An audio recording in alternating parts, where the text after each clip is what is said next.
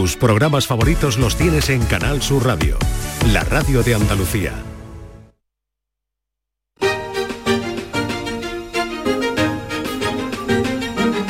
En Canal Sur Radio, Días de Andalucía, con Carmen Rodríguez Garzón.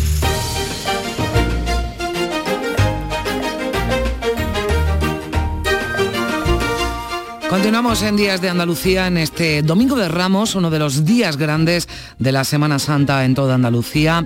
Hay ganas, se ha notado en las vísperas y hoy nos vamos a seguir impregnando de Semana Santa también aquí en Días de Andalucía. Y para ello les propongo un juego.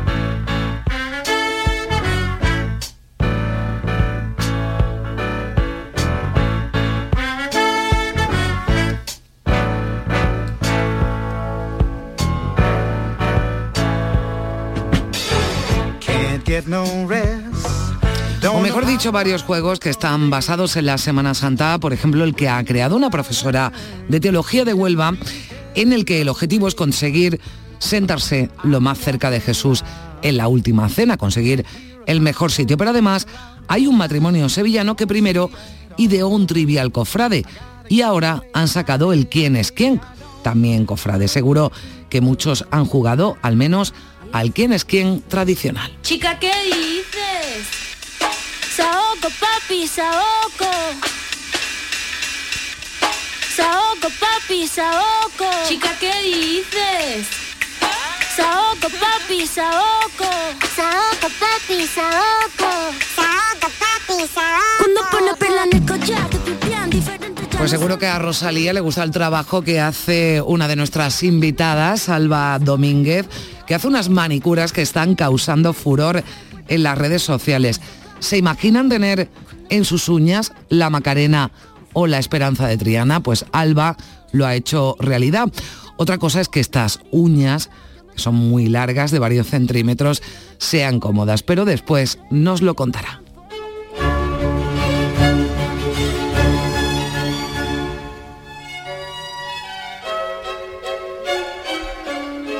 Y nos iremos hoy con Manuel Navarro a la Catedral de Málaga para que nos cuente, junto al arquitecto responsable del proyecto, cómo está siendo la restauración de este monumento que tiene mucha historia y muchas historias.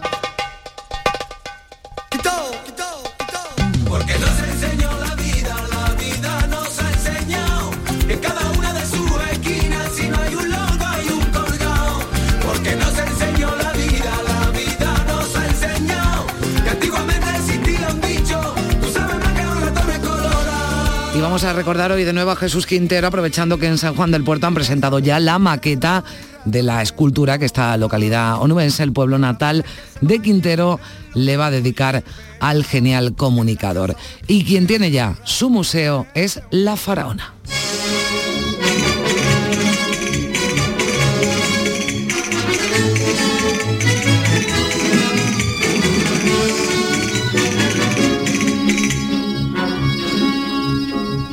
De Jerez en la frontera y el barrio de San Miguel. Nos iremos a Jerez para conocer un poco más de este museo dedicado a Lola Flores, que ya pueden visitar para ver, por ejemplo, joyas, batas o el vestido de novia de la faraona. Son más de 200 piezas, pero ya dicen que irán en aumento. Han pasado 28 años, casi tres décadas de espera para que este museo sea una realidad. Hoy en nuestro tiempo de flamenco vamos a hablar de las saetas, de su origen, vamos a escuchar fragmentos de algunos de los mejores artistas que se han atrevido a cantarlas.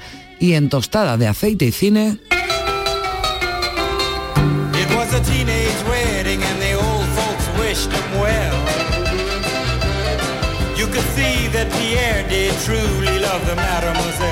Seguro que muchos identifican esta banda sonora, es la de Pulp Fiction, una de las mejores películas de Tarantino que ya viene anunciando desde hace meses que rodará este otoño su última cinta. Han cumplido, ha cumplido Tarantino 60 años esta semana y vamos a repasar su filmografía, su trayectoria con Juan Luis Artacho. María Chamorro Primisanz producen este programa, Pedro Moreno está en la realización de Días de Andalucía.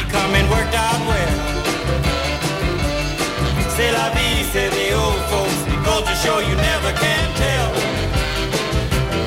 They had a high-fi phone, oh boy, did they let it blast. 700 little records, all rock, rhythm, and jazz. But when the sun went down, the rapid tempo of the music fell. C'est la vie, say the old folks. It goes show you never can souped up jitney, was a cherry red 53. And drove it down to Orleans to celebrate the anniversary. It was there where Pierre was wedded to the lovely mademoiselle. C'est la vie, say the old folks. Goes to show you never can tell.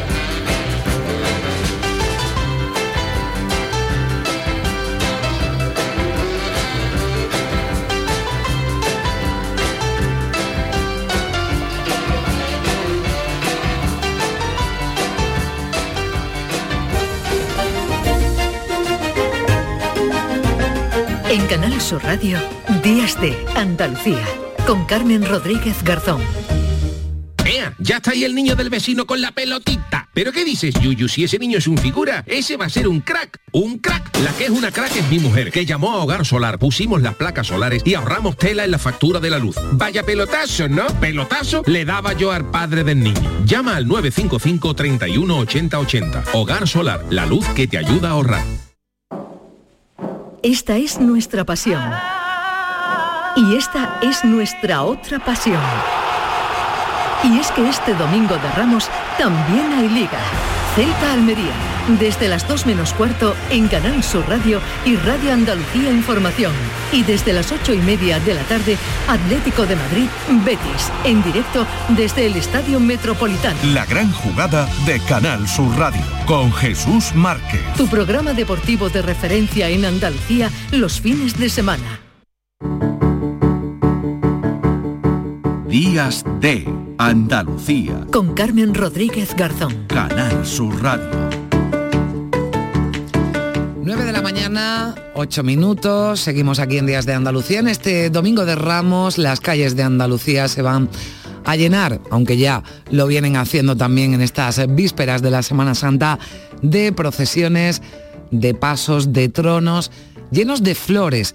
Flores que en su mayoría proceden de invernaderos de Chipiona y de Sanlúcar, de Cádiz. Estas ventas, además, esta campaña supone el 15% de la facturación anual de estas empresas. Así que la actividad ha sido y tiene que ser todavía frenética en estos invernaderos. Le vamos a preguntar por ello a Luis Manuel Rivera, que es responsable de este sector en COAC Andalucía. Luis Manuel, ¿qué tal? Muy buenos días. Buenos días. ¿Qué tal? Bueno, ¿se sigue trabajando todavía este domingo de Ramos o ya, digamos, en este caso está el pescado o la flor vendida? No, todavía hay algunos pedidos que, que se tienen que llegar a distintos pueblos. Ahí tenemos... O incluso algunas hermandades vienen a recogerlo, a recogerlo de aquí a más de por ahí. E incluso algunos del miércoles también vienen a, recoger la, la flor aquí a, a Chipiona. Vale, es que teníamos alguna dificultad con la comunicación. Le vamos a pedir, Luis Manuel, que no se mueva ahora que le escuchamos, le escuchamos bien, porque parece que tenemos algún problema con la, con la cobertura. Nos decía que todavía hay hermandades que el próximo martes todavía recogerán, entiendo que ya son la- las últimas en salir en la Semana Santa, porque claro, eh, desconozco por completo cómo, cómo funciona esto, cuánta vida puede tener una, una flor cortada, pero la previsión ¿no? es que unos pocos días antes hay que recogerla ya para, para instalarla y para decorar el paso. Claro, eh, por ejemplo, la- las hermandades que están saliendo hoy, pues recogieron las flores a lo mejor hace una, unos cinco días o una semana, eh, la guardan en cámara o la tienen en cámara y tres o cuatro días antes, pues, o, o dos días antes van decor- adornando su- sus distintos pasos. Estas flores se reparten a todos los puntos de Andalucía desde, desde Cádiz, eh, Luis Manuel. Sí, prácticamente a casi toda Andalucía y a España. ¿eh? Y bueno, y también mandamos algunas flores a, Europa, eh, que allí celebran la Pascua y salen flores de aquí de, Chipiona.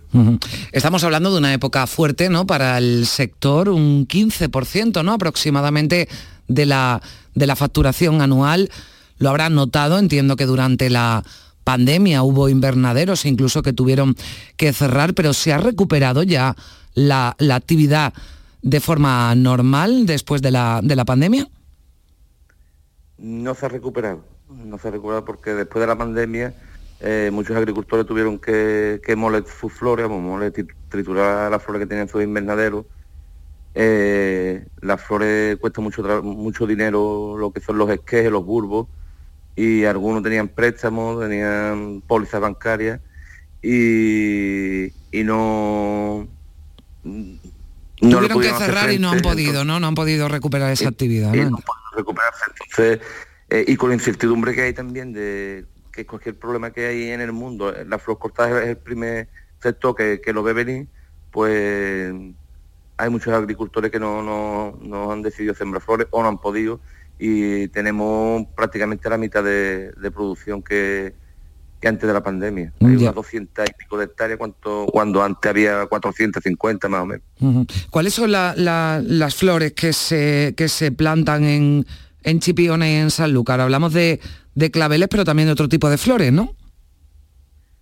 Claro que los claveles, llevamos cerca de 50 años, lo primero que se sembraba, se sembró aquí fue clavé y mini clavé, la clavellina. Pero ya he- hemos ido innovando, hemos ido cambiando no- nuestro invernadero, adaptándolo a las distintas flores, y aquí sembramos desde crisantemo, astromelia, eh, gerbera, lilium, longiflorum, iris, que es una flor que se vende mucho ahora en Semana Santa, eh, estatis, bueno, es- eso eh, en cultivo de flor corta, después tenemos verde como eucalipto, rúcula, mostera, filodendro, tenemos un, un surtido muy, muy variado que, ya después de 50 años somos profesionales en nuestro en nuestro sector. Sin duda. Además, entiendo que hay modas, ¿no? En esto de las flores, dice que se han ido adaptando porque también, pues las distintas cofradías, hermandades van reclamando, ¿no? Otro tipo de flores porque también hay moda y se evoluciona, ¿no? En la, en la decoración de los pasos. Así es, va cambiando, las tendencias van cambiando como la moda. Eh, antiguamente era el clavel y el iris, la flor demandada, y era lo que más tenemos por aquí. Pero yo he visto paso con delfinium, con astromelia, con gerbera, con rosas pequeñitas, y sobre todo en los pasos de, de vírgenes, eh, los de los, los de los cristos y esos son más tradicionales y siguen con los claveles y con los iris, aunque también hay algunos cambios, pero lo que es en vírgenes mm, va cambiando, como he dicho antes, como la, como la moda. Eh, dependiendo de la flor que esté este año de moda, el eucalipto, por ejemplo, es un- una, un- una flor de acompañamiento, un verde de acompañamiento, y está vendiendo un montón. Bueno, pues nos fijaremos ahora cuando vayan viendo los pasos, vean eso, sobre todo los que son más aficionados y entienden, porque yo lo estoy escuchando y a mí me saca del, del clavel y de la y de la rosa pequeña y yo mucho más allá no, no entiendo. Bueno, el lirio también que nos decía. Eh, ya que ya que le tengo Luis Manuel al otro lado del teléfono, me gustaría preguntarle porque hablábamos antes, evidentemente hoy el domingo de Ramos, centrado en mucho de lo que hay en la, en la calle, pero todos pendientes del cielo, no queremos que, que llueva estos días, pero necesitamos que, que llueva. ¿Cómo, ¿Cómo les afecta al sector de la flor cortada la falta de agua? Pues nos afecta bastante. Eh, tenemos compañeros de, de Lebrija, del Bajo Guadalquivir, de la zona de los Palacios, o eh, Cuervo, Las Cabezas, Lebrija, que allí hay agricultores que no han podido sembrar flores porque por la falta de agua que, que, eh, vamos, que no que tienen agua necesita, necesita mucha agua, necesita mucha agua la, la- la flor. Hombre, es un cultivo que es, es- es- es muy intensivo, es, en muy poco terreno, en mil metros cuadrados se siembra muchos esquejes y la verdad que necesita agua. Entonces no es como un cereal o como el algodón, es un cultivo que necesita, requiere mucho, muchos mimos y, y si no se lo da, pues la calidad no, no es la que, la que uno pretende que tenga y, y necesita mucha agua. Entonces, estamos viendo que la gente de, de allí de, de Sevilla, del Bajo Guadalquivir, eh, están teniendo problemas, los de la costa noroeste de, de Cádiz pues cuando vemos el problema que tiene eh, en aquella zona, también nos estamos poniendo la- las manos en, en la cabeza. Bueno, pues esperemos que... que, no que- no llueva ahora en Semana Santa y que después lleva algo porque que lo vamos a pasar realmente mal. Bueno, pues hay que, tiene que llover, eso está claro. Esperemos que esas previsiones que apuntaban a que tendríamos un abril más lluvioso de lo normal se cumplan y ayude a cultivos como el de la flor cortada, que ahora vive uno de sus mejores momentos por esa facturación que aumenta de cara a la Semana Santa por las flores que llenan los pasos y los eh, tronos de la Semana Santa de, de Andalucía. Luis Manuel Rivera, responsable de este sector en COAC, muchísimas gracias por estar con nosotros. Un saludo. Muchas gracias. a. Adiós, adiós.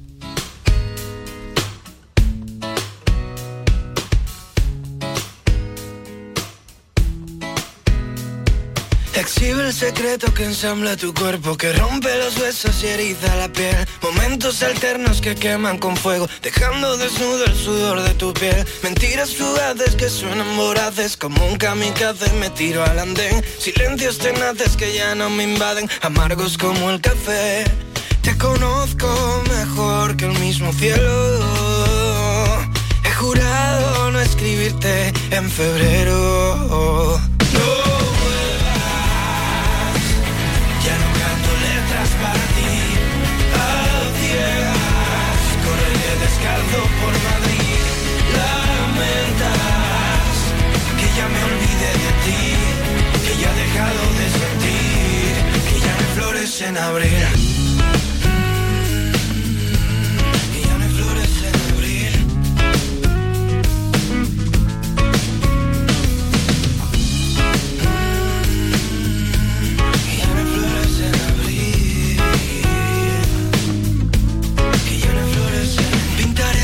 cielo con luces de fuego Que solo me alumbran cuando he de correr Dejando que el aire nos cale los huesos Tiñendo las noches de tierno placer Te conozco 9 y 17 minutos de la mañana, aquí seguimos en Días de Andalucía y vamos a jugar, vamos a jugar un ratito, conseguir el mejor sitio. En la última cena es el objetivo del juego creado por una profesora de Huelva, una teóloga que se llama Carmen Jiménez y que ya nos acompaña aquí en Días de Andalucía. ¿Qué tal Carmen? Buenos días. Hola, Carmen García días, Jiménez, que te he quitado yo el García. Carmen García Jiménez. Carmen, ¿qué tal? Buenos días. Bueno, primero me gustaría saber, Carmen, cómo se le ocurre hacer un juego basado en la última cena. Cuénteme. Pues mira, eh, eh, yo, como has dicho bien, eh, soy teóloga y, una de las pasiones de mi vida pues es la vida de Jesús en Nazaret. Pero a la vez también soy, me gusta mucho jugar a juegos de mesa desde siempre y, y me parece que es una buena fórmula para llevar al colegio a los niños, ¿no? Y, y que ellos aprendan. Con lo cual dije, bueno, pues esto puede tener un encaje, Jesús de Nazaret y los juegos.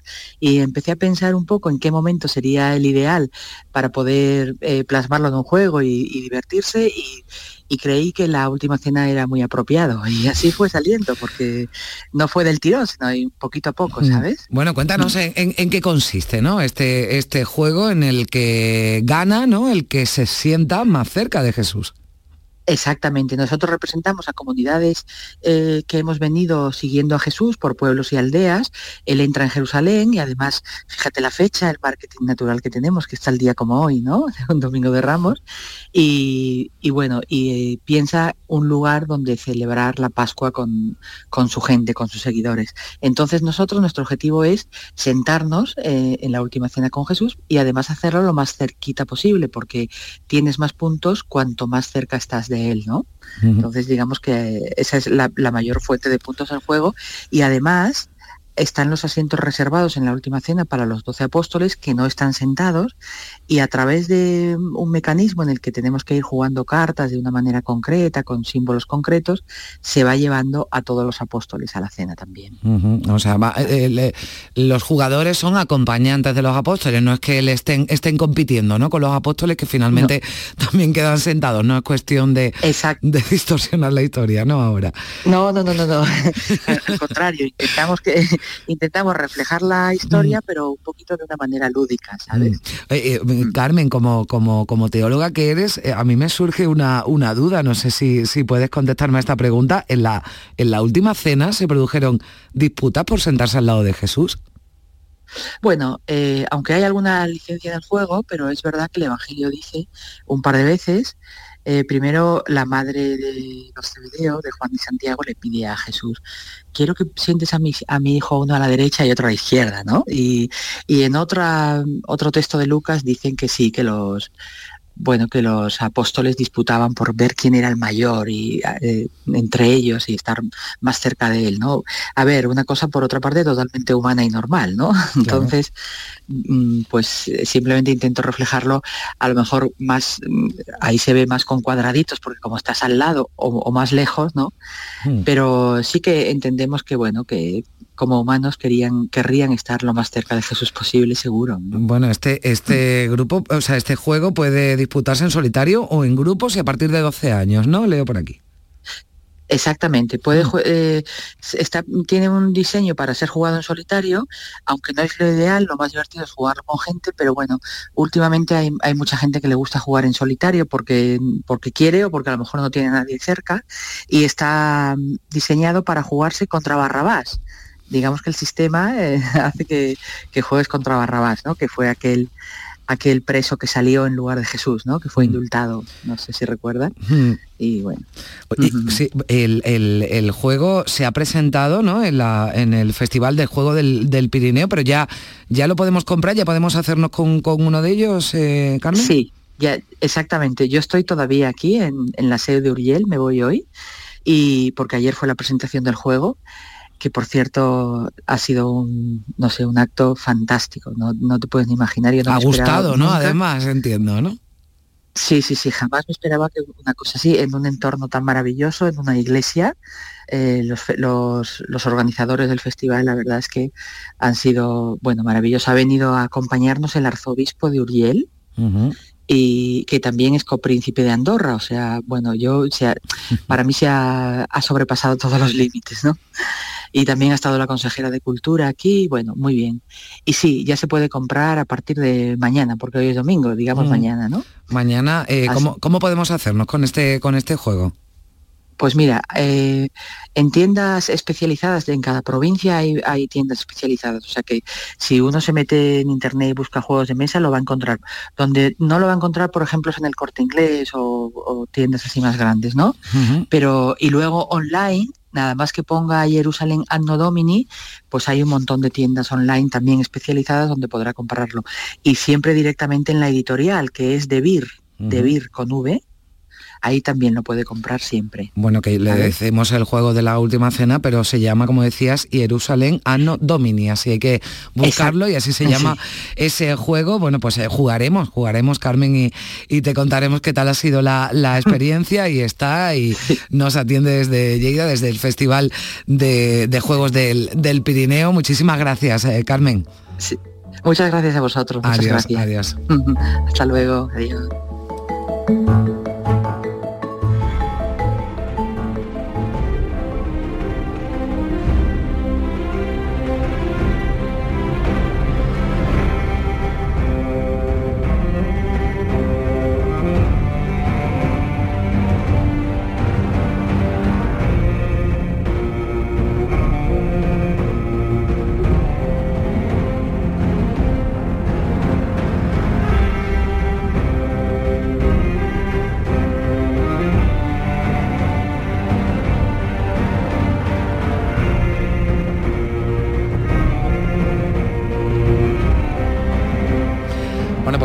Este juego de la última cena para ser más eh, correcta, Jerusalén Anno Domini, que se llama este juego que ha sido creado por la teóloga Carmen García Jiménez, pero vamos a hablar de otro juego, porque hay más, está el quién es quién cofrade.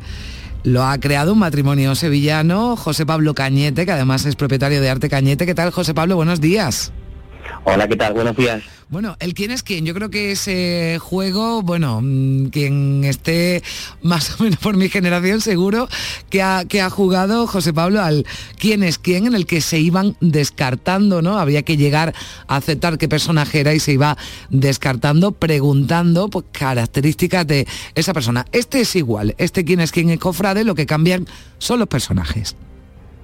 Efectivamente, lo que cambian son los personajes y en, en el tradicional tenemos que ir preguntando sobre si es hombre o mujer, pues en este caso tenemos tres iconografías, tres categorías. Tenemos Cristos, vírgenes e imágenes secundarias. O sea que esto empieza el juego y bueno, pues lo mm, se van haciendo las preguntas, ¿no? Yo me acuerdo que el otro era, bueno, tiene el pelo rubio o lleva gafas, ¿no? Aquí las preguntas, por ejemplo, es ¿sale el martes santo? Es una virgen o va bajo palio, ¿no? Son las preguntas que se lanzan.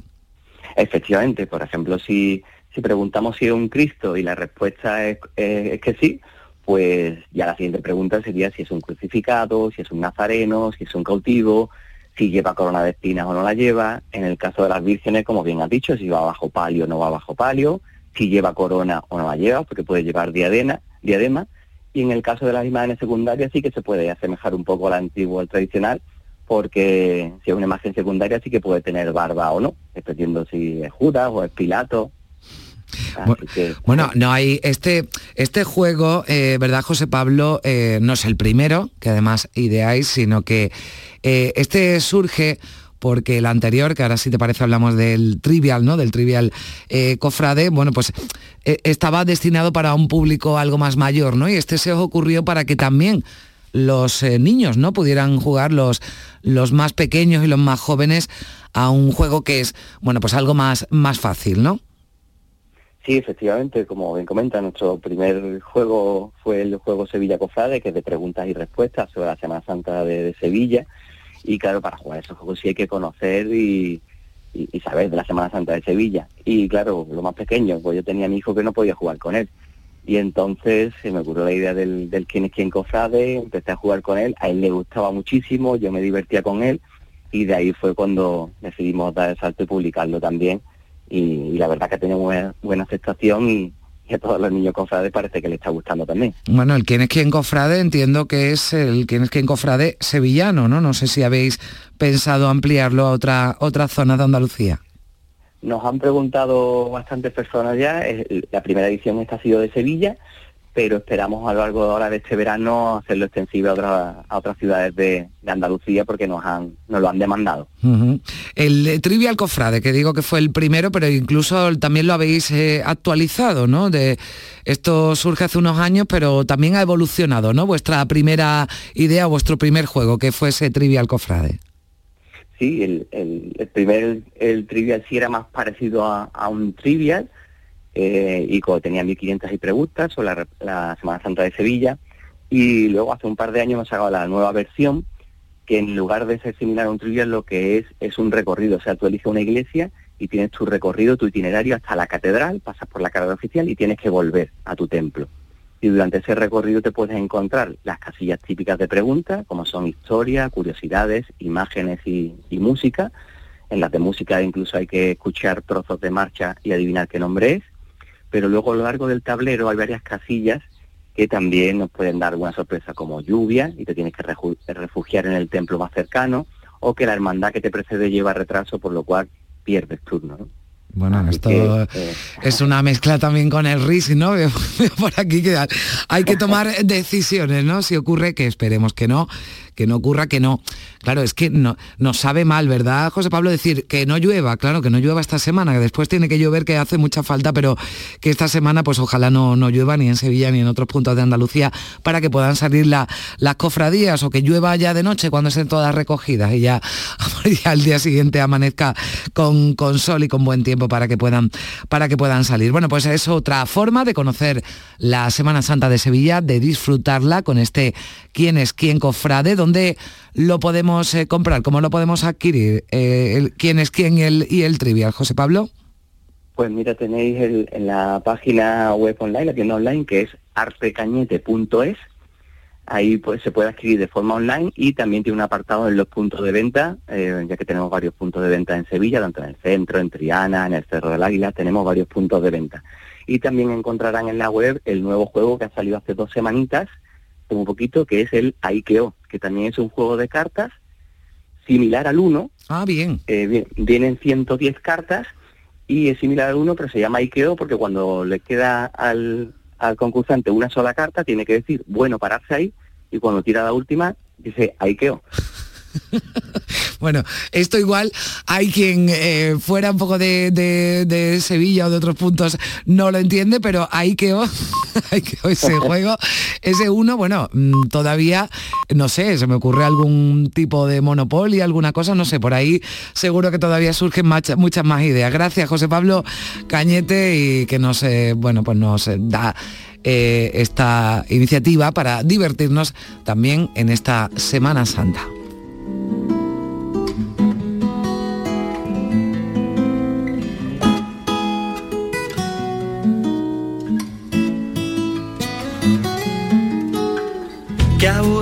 Esta tarde, tan gris, no apetece salir, llueve ahí fuera. El verano pasó como un rayo de luz montado en bicicleta. Hoy no hay nada que hacer, que escuchar ni que ver una tarde cualquiera. El otoño llegó con su alfombra marrón tendida en las aceras y el teléfono suena por fin. Dos amigos y un plan para mí y además una amiga que quiere también venir. Una partida de risco, un trivial, un parchís, conquistaré tu país, montones de preguntas sobre mezclar tus fichas con las mías, bajo la mesa, tramposas tus caricias, una partida de risco, un trivial, un parchís, montones de preguntas sobre ti. Pues montones de preguntas también vamos a seguir haciendo a los invitados que van a pasar por aquí por días de Andalucía durante esta mañana de domingo de Ramos. La siguiente es Alba Domínguez. Hablamos de esta artista, artista sevillana que está triunfando con sus uñas cofrades, porque si quiere llevar en sus uñas a la Macarena o la Esperanza de Triana, Alba Domínguez es la mujer que buscan. Hola Alba, ¿qué tal? Buenos días. Eh, hola, buenos días. Bueno, estás en las redes sociales, están triunfando esas largas uñas en las que, bueno, pues en una mano podemos ver la imagen de la esperanza de Triana, eh, también con alusiones, ¿no? A esta hermandad y en la otra a la Macarena. Bueno, ¿cómo has conseguido y cómo se te ocurre a ti esto de elaborar estas uñas cofrades? Eh, pues mira, nunca había hecho ese tipo de trabajo así, además la- ese largo que tenía tan peculiar, nunca había hecho eso así tan exagerado. Entonces, viendo que se acercaba ya la víspera en la que nos encontramos y eso, pues hablando con mi hermana le dije, oye, no tengo modelo para que alguien se preste a hacer esta locura. Y me dice mi hermana, pues venga, vamos a hacerlo. Estuvimos en directo y por TikTok y Instagram y surgió así. Yo le dije un día antes, oye, tráete estampitas de Macarena y Trianera, que esto es lo que vamos a hacer, y lo que vaya saliendo. Bueno, y salió bien, ¿no? Salió bien. eh, Salió, sí. la modelo de las manos es tu hermana. Es mi hermana, sí. Vale, ¿y tu hermana cómo lleva? Porque cuánto, cuánta, cuánto miden las uñas. Pues miren 6 centímetros. Con eso se puede hacer poco, ¿no? Yo me estoy imaginando tecleando un ordenador. eh, Nada, no nada. sé. ni peinaste ni nada. Bueno, esto, esto lo has hecho para, bueno, esto es como cuando vemos esos modelos, ¿no? Paseando por una, eh, por una pasarela, ¿no? De moda y decimos, bueno, pero ¿quién se pone eso? Bueno, esto lo has hecho, Exacto. claro, vamos, no sé si has tenido quien te ha ido a buscar y te ha dicho, oye, Alba, yo quiero estas uñas para el, para la madrugada. Sí, alguna clienta sí que me ha, me ha contactado y me ha preguntado, oye, pero se puede hacer un poco más cortita. Claro, es que la de 6 centímetros te ha permitido, por ejemplo, ¿no? Que veo en una uña que hay un, un nazareno, ¿no? Con su capirote Sí, sí. y demás, claro, te da para, para, sí. para el nazareno. Eh, oye, ¿te costó mucho? ¿De cuántas horas estamos hablando para, para hacer esto? Yo, bueno, vamos a decir a los oyentes que te busquen, ¿no? Por Instagram, Alba Domínguez, el- te buscan por ahí y pueden ver estas uñas por si no han tenido oportunidad de verlas, que, que merece, que merece la pena. Pero, ¿cuántas horas te llevas para, para elaborar esto? Pues estuvimos 10 horas, empezamos a las 10 de la mañana hasta más o menos las 11 de la noche. Hicimos algunas paraditas, por ejemplo, estuvimos al mediodía que paramos a comer, pero en principio estuvimos ahí a tope hasta que terminamos. Bueno, pues esto me imagino que además te ha dado cierta publicidad, ¿verdad, Alba? Y te la... Bastante, bastante. Porque, claro, yo me pregunto, si tú eres capaz de hacer esto, pues, oye, una manicura un poquito más sencilla y, y colocarme unas uñas un poquito más sencillas, esto lo tienes que hacer ya así que mm, de forma maravillosa. Sí, sí. La verdad es que me, eso me aburre un poco. Ah, bien, o sea que tú vas a lo complicado y a lo Sí, difícil, A ¿no? lo extremo, sí, sí, a lo extremo. Tengo trabajo súper extremo y me gusta más así, eh, o sea, demostrar a la gente que puedan ver que la manicura no simplemente es una francesa y ya está, que hay muchas más cosas y se puede trabajar muchísimas cosas. O sea, se puede poner todo lo que quieras imaginar. De hecho, yo pongo hasta luces, he hecho hasta con plastilina por dentro encapsulado. Eh, hay muchas maneras. Luces me has dicho, las uñas con luces. Luces, sí. Bueno, pues esto para la, para la feria de Sevilla. Igual. Para feria, para feria tenemos fecha y va a ser el 16 de, de abril, domingo. Vamos a estar transmitiendo en directo a ver qué es lo que puede salir ahí eh, Bueno, pues yo, para feria. Pues yo ya me lo imagino, o sea, pero bueno, me hay tiempo, ¿no? Para, para pensar, pero desde luego 16 de abril harás ese directo y ya nos va a sorprender Alba Domínguez con otras uñas, en este caso dedicada a la feria de, de Sevilla. Bueno, pues te llamaremos cuando se acerque, cuando lo, cuando no, cuando desvele la sorpresa para que nos cuente. Alba, ha sido un placer, que te vaya muy Sí. bien. Un beso vale, fuerte. gracias, igualmente.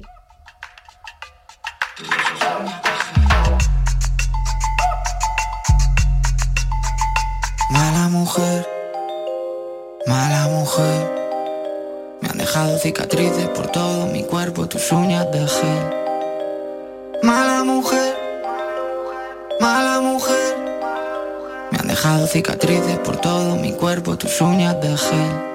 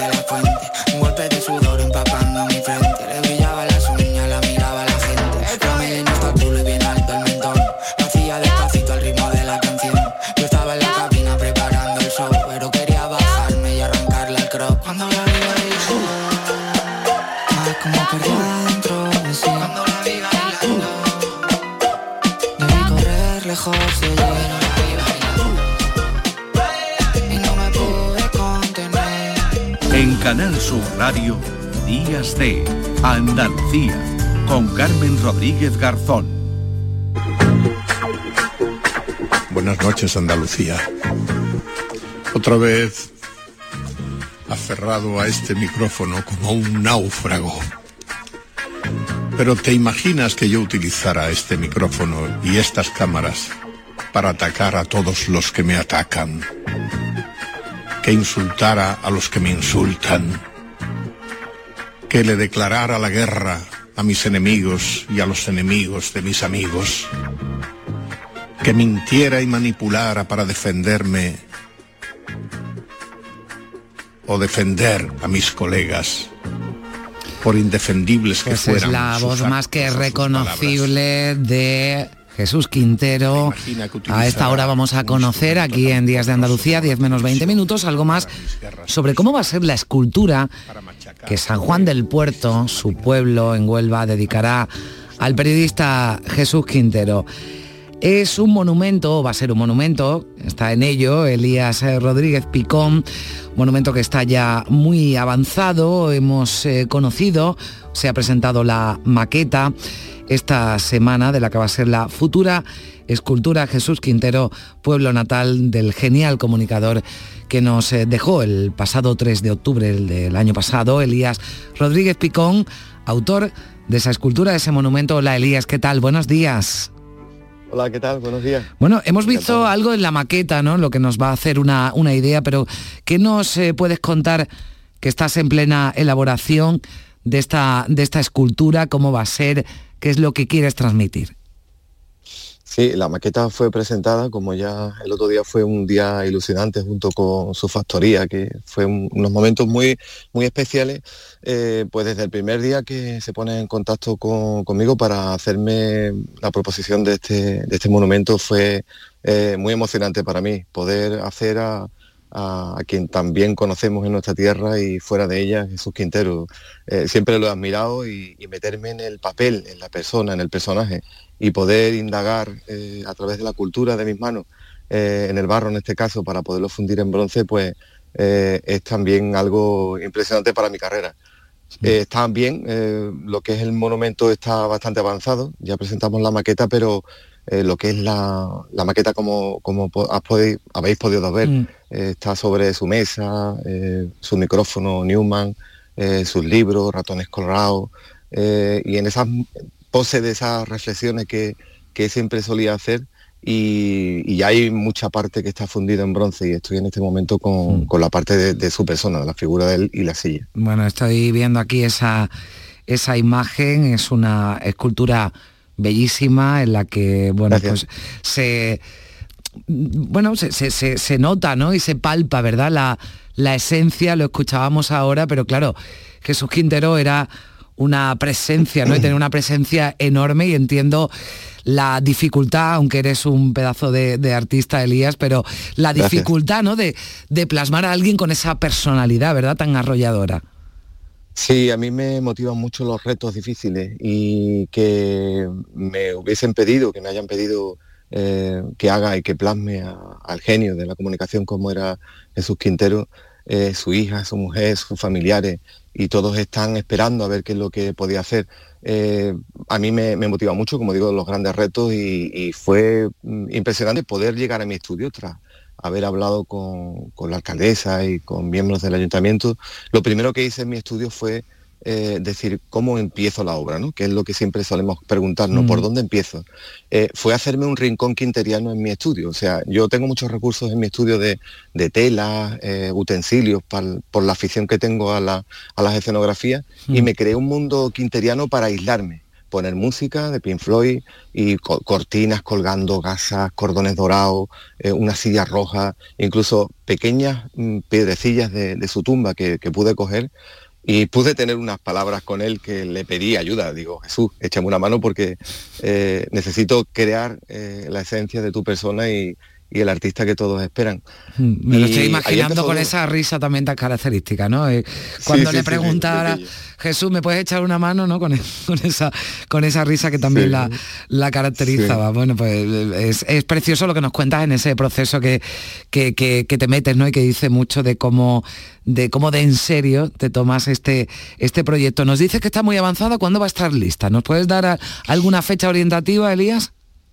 Sí, la, la cuestión fue que, que teníamos pensado de, de hacerlo para estos días. Lo que pasa que es como yo le expliqué a ellos, nunca una escultura es igual, eh, nunca te encargan las mismas eh, o te proponen las mismas, el mismo trabajo que calculas un mes, dos meses, tres meses. En este caso, pues, eh, aparte de que requiere una máxima concentración y, meterte en el personaje, nunca sabes exactamente cuándo vas a acabar. Lo que pasa es que siempre tienes que poner una fecha.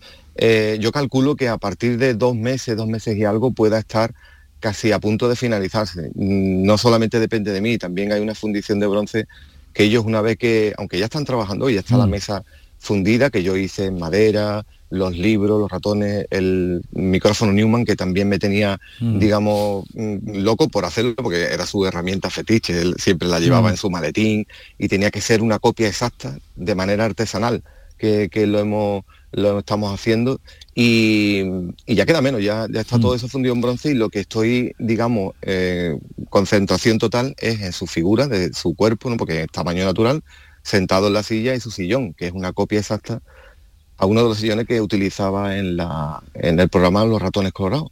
Y bueno, pues también tengo sus botas aquí, ¿no? Unas botas que cuando Andrea y yo nos reunimos en su casa decía, Elías, ¿cuál quieres llevarte?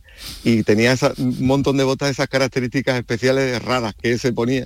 Y, escogí una que, tiene, eh, es como papeles de periódico, todo lleno de, de noticias, esas botas altas de cordones y es la que la que estoy por ponerle y muy especial. Bueno, pues eh, va a estar lleno de detalles porque los detalles son importantes en tu obra. Estoy aquí, bueno, ya, ya le, eché un vistazo, pero estoy mientras estoy hablando contigo, viendo algunas de tus, de tus obras y de imágenes ¿no? en, en Instagram. Entiendo que ahora es una semana también la que comienza hoy oficialmente, la Semana Santa, importante para ti porque, bueno, he visto, por ejemplo, las imágenes ¿no? de la Hermandad de la, de la Redención ¿no? en Huelva, que son obra tuya. Sí, en breve prácticamente tiraré para allá, como se suele decir. Eh, me esperan porque a ellos les siempre les da la ilusión de que yo esté allí en la salida, en el interior, en la primera levantada. Y son imágenes que le tengo muy, muy buenos recuerdos es un nazareno que hice con mucha mm. ilusión, aunque yo todas las imágenes que tiene la cofradía son mías y, también he puesto ese ejemplo con Jesús Quintero, que para mí hacer Jesús es como el que hace un nazareno de una cofradía y tiene sus hermanos detrás de su, hermandad, ¿no? que esperan siempre encontrar ese rostro que, les caracterice y que les recuerde a la esencia del personaje. Elías, ha sido un placer y deseando eh, conocer ya y ver esa escultura que se va a ubicar, eh, si no me equivoco, en el cementerio municipal ¿no? de, San Juan del Puerto. Allí va a estar esa escultura, ese monumento dedicado al genial Jesús Quintero. Elías Rodríguez Picón es el autor de esta escultura, de este monumento. Gracias por estar con nosotros. Gracias a vosotros. Adiós. Perro verde botella, zumo de grifa. Zumo de grifa, perro verde botella, sabio tarifa y venden las doncellas que no se rifan. Qué pocas emociones, cuánto por ciento, cuánto por ciento, qué pasón de balones, de reglamento, vivan las procesiones que van por dentro. Asignatura pendiente del corazón de la gente, del diente de mi cuñado se sale por la tangente los ratones colorados.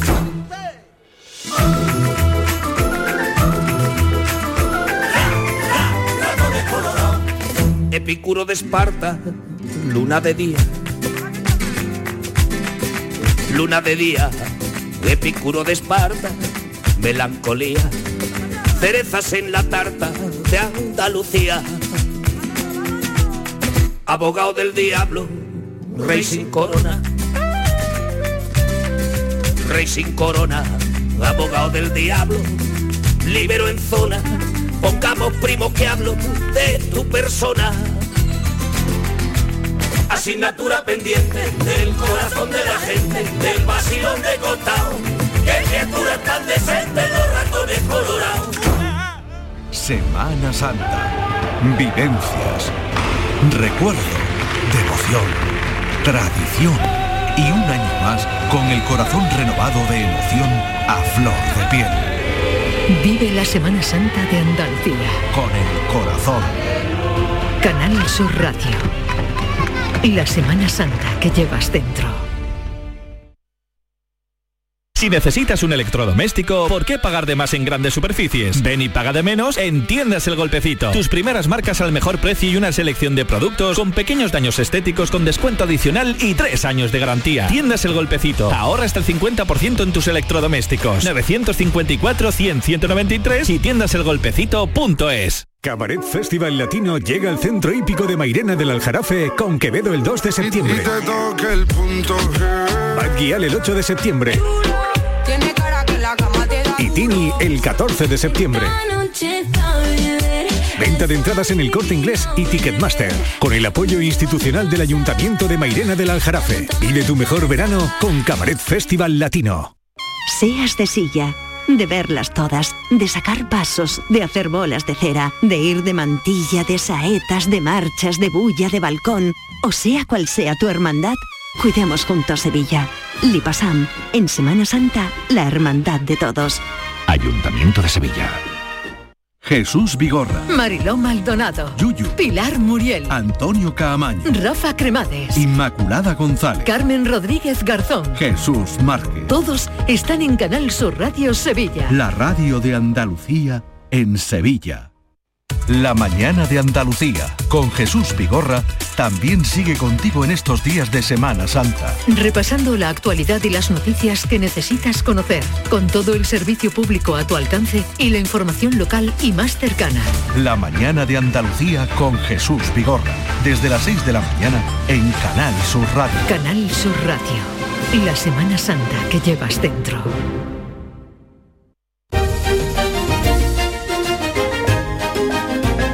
En Canal Sur Radio, Días de Andalucía, con Carmen Rodríguez Garzón. Bajo el cielo de Andalucía.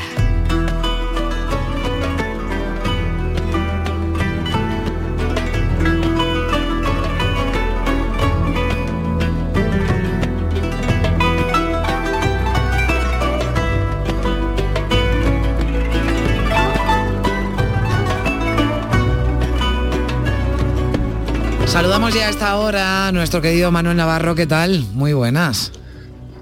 Buenos días, Carmen. Buenos días. ¿Dónde te encuentras? Cuéntame, que ya mm, me avanzaste pues mira, el otro estoy- día que ibas a estar eh, cerquita, pero no en el estudio. ¿Dónde estás? No, mira, estoy en el, en el centro de Málaga, justo a la, a la espalda de la catedral, en los jardines que dan a la calle Cister y a la calle Cañón, en una mañana con un cielo azul machadiano, una mañana muy luminosa, que nos trae recuerdos de la, Mm. de la infancia, cuando éramos chiquititos y salíamos de a ver la pollinica hace tanto ya, y recordando a los que no están y a los que por distintas razones, por salud, por edad, Mm. un día muy bonito sin duda que va a ser espectacular y en este rincón de la ciudad que, que ya eh, sorprendentemente tan temprano está lleno ya de, de- de turistas y de gente que sale de misa, de gente que va Mm. apresurada a ver la salida de, de la primera cofradía que los desfiles en Málaga y, y- y nada, muy animado y con muchas ganas de hablar de la catedral que para eso Claro, te has ido aquí. para allá porque nos vas a hablar de la, de la catedral. Bueno, tú y el invitado que vamos a saludar enseguida y de las obras, proyectos, restauración, ¿no? Que, bueno, esto se Sí, lleva sí. arrastrando, ¿verdad? Desde, desde hace años, eh, Manuel. Pues fíjate, en, en Málaga, que tiene catedral y tiene obispo desde el siglo III, pues la tradición cristiana, eclesiástica es muy grande. Después de la Reconquista, después de 1487, eh, el edificio de la mezquita Aljama, la mezquita del Viernes, se reutilizó como catedral, pero desde mediados del siglo XVI hay un proyecto eh, de catedral que todavía está vivo y está inconcluso y que precisamente vamos a hablar de él porque el arquitecto de su siguiente eh, tramo de obras, que es Juan Manuel Sánchez eh, La Chica, pues está ya muy cerquita de empezar a, a ejecutar ese proyecto tan interesante y tan ambicioso, ¿no? Una Sí. obra eh, descomunal para los tiempos que corren, por decirlo en pocas palabras. Bueno, Juan Manuel ya nos escucha. Hola, ¿qué tal? Buenos días. Buenos días. Bueno, yo estaba escuchando a Manuel Navarro, digo, esto que es como la Sagrada Familia, algo así, ¿no? Es más, ¿no? Porque la Sagrada Familia más, lleva menos tiempo construyéndose. Bueno, pero se habla de obra inacabada, ¿no? Pero la Catedral de, de- de Málaga, bueno, pues eh, también, ¿no? Le queda todavía pendiente. sí, sí, sí. Bueno, y cuéntanos, que háblanos de, de- de lo que viene ahora, ¿no? De lo que ya se va a comenzar a hacer ahora, Juan Manuel.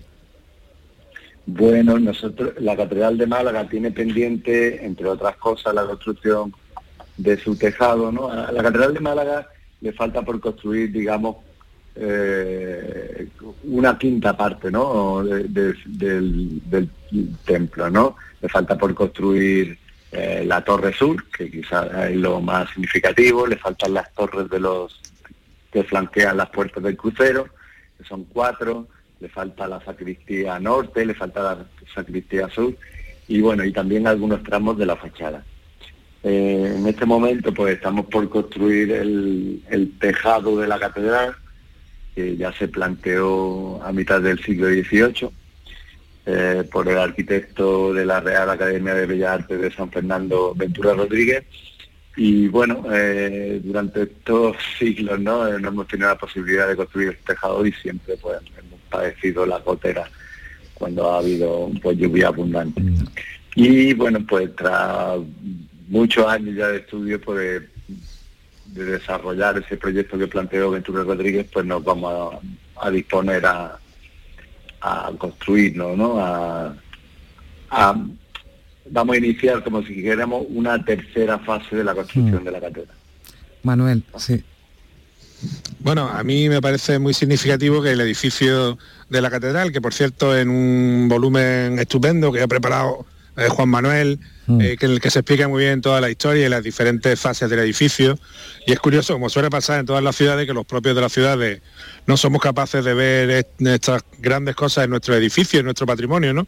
Y que muchas veces son miradas de fuera las que tienen que descubrirnos eh, lo que tenemos aquí, ¿no? Y incluso a personas formadas, ¿no? Y el edificio de la catedral, yo creo que muy pocas personas saben eh, las diferentes fases constructivas que tuvo. En, en este libro que, que ha confeccionado Juan Manuel, se ve un grabado del siglo XVI, del siglo XVII, en el que se ve solamente la primera parte de la catedral, que es de mucho menor tamaño que la actual, todavía no se le había incorporado, Mm. eh, digamos, el, el tramo barroco, es un tramo este primero de catedral que es una fortaleza, es un auténtico castillo.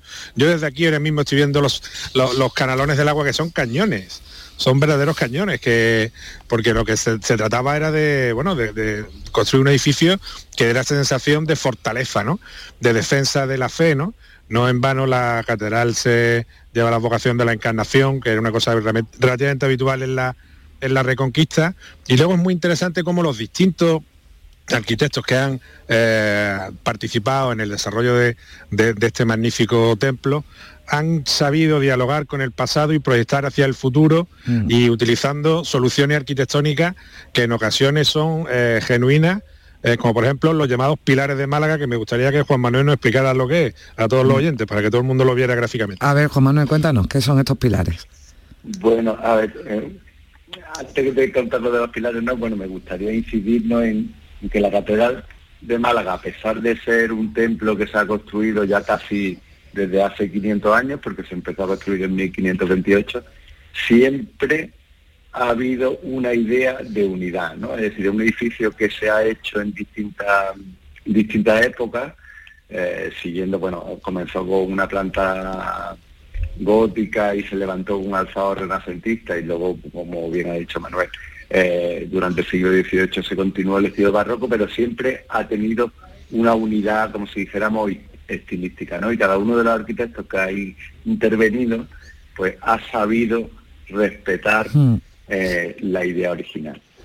Bueno, esto del pilar de Málaga es muy curioso, ¿no? Porque la catedral de Málaga se empezó a levantar en, en el siglo XVI como una como una- un templo de tres naves con la nave central más alta, pero a mitad del siglo, a- sobre 1550, un arquitecto que se llamaba Diego de Vergara, pues propuso una idea de catedral bien distinta. Tuvo la idea de levantar las naves laterales a la misma altura de las naves centrales. Y de ahí le surgió un pilar, un- le tuvo que suplementar los pilares laterales con unas columnas muy sencillas toscanas y configuró pues un pilar que es que dijera podríamos decir en el que está el ADN de la catedral no es un pilar muy singular porque se compone como si dijéramos de dos tramos muy diferenciados no es como si hubieran construido un edificio encima de otro. Es muy genuino, ¿no? De, de- de la Catedral de, de Málaga. Bueno, vamos a estar muy pendientes de cómo avanza esa tercera fase, si llega ya, si se acaba, ¿no? Como, como dice en ese libro, la Catedral de Málaga, una sinfonía inacabada. Bueno, pues llegará ya acabada. Manuel Navarro y Juan Manuel eh, Sánchez, la chica, arquitecto de la Catedral de Málaga. Gracias a los dos. Llegamos a las 10 de la mañana, así que nos quedamos ya sin tiempo. Un abrazo, gracias. Muchas gracias. Fuerte abrazo y feliz Semana Santa a todos. Igualmente.